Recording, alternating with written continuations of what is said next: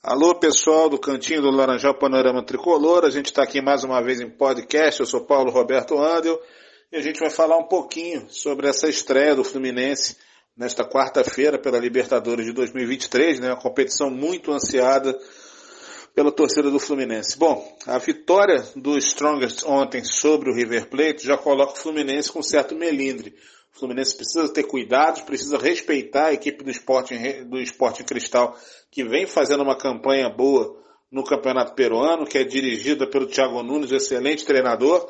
Enfim, o Fluminense terá que ter uma atitude de muito respeito, mas ao mesmo tempo ele não pode abdicar de conseguir a vitória para não ficar já numa situação desconfortável no grupo, uma vez que como o Strongest tirou pontos do River Plate, neste momento três clubes, em tese, no mínimo, brigam por duas vagas e não pode errar. É uma partida que o Fluminense tem que levar com máxima seriedade, com muito respeito, mas precisa buscar essa vitória logo mais em Lima.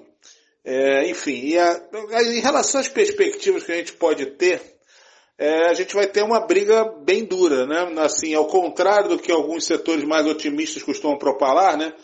O próprio presidente do clube já proclamando a, pré-conquista da competição. Enfim, é, não dá para levar isso a sério. A verdade é que ela vai ser bem mais difícil do que a gente espera, mas é bom que se diga. É, o Fluminense tem bons jogadores, passa por um momento um pouco delicado, naturalmente tem que dividir foco agora dessa estreia da Libertadores e em seguida virar suas energias, virar seus, seus, seus canhões né, para o Campeonato Carioca na decisão contra o Flamengo.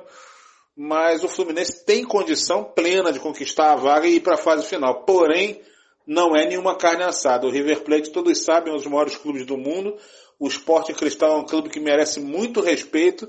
E o Strongest, que vem bem no Campeonato Boliviano, que tem um time razoável, já mostrou que não vai dar bobeira em casa. Então, assim, para quem quer passar de fase na Libertadores, é fundamental, primeiro, não errar em casa. Não pode perder ponto em casa e tem que buscar pontos fora. Ninguém se classifica com nove pontos, só com pontos em casa. Você tem que vencer suas partidas em casa, não pode errar e tem que buscar fora, brincando aí dois, três, quatro pontos para poder confirmar sua classificação sem ficar dependendo de outros resultados.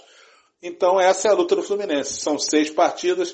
O Fluminense começa sua luta logo mais. A gente torce para que tudo dê certo.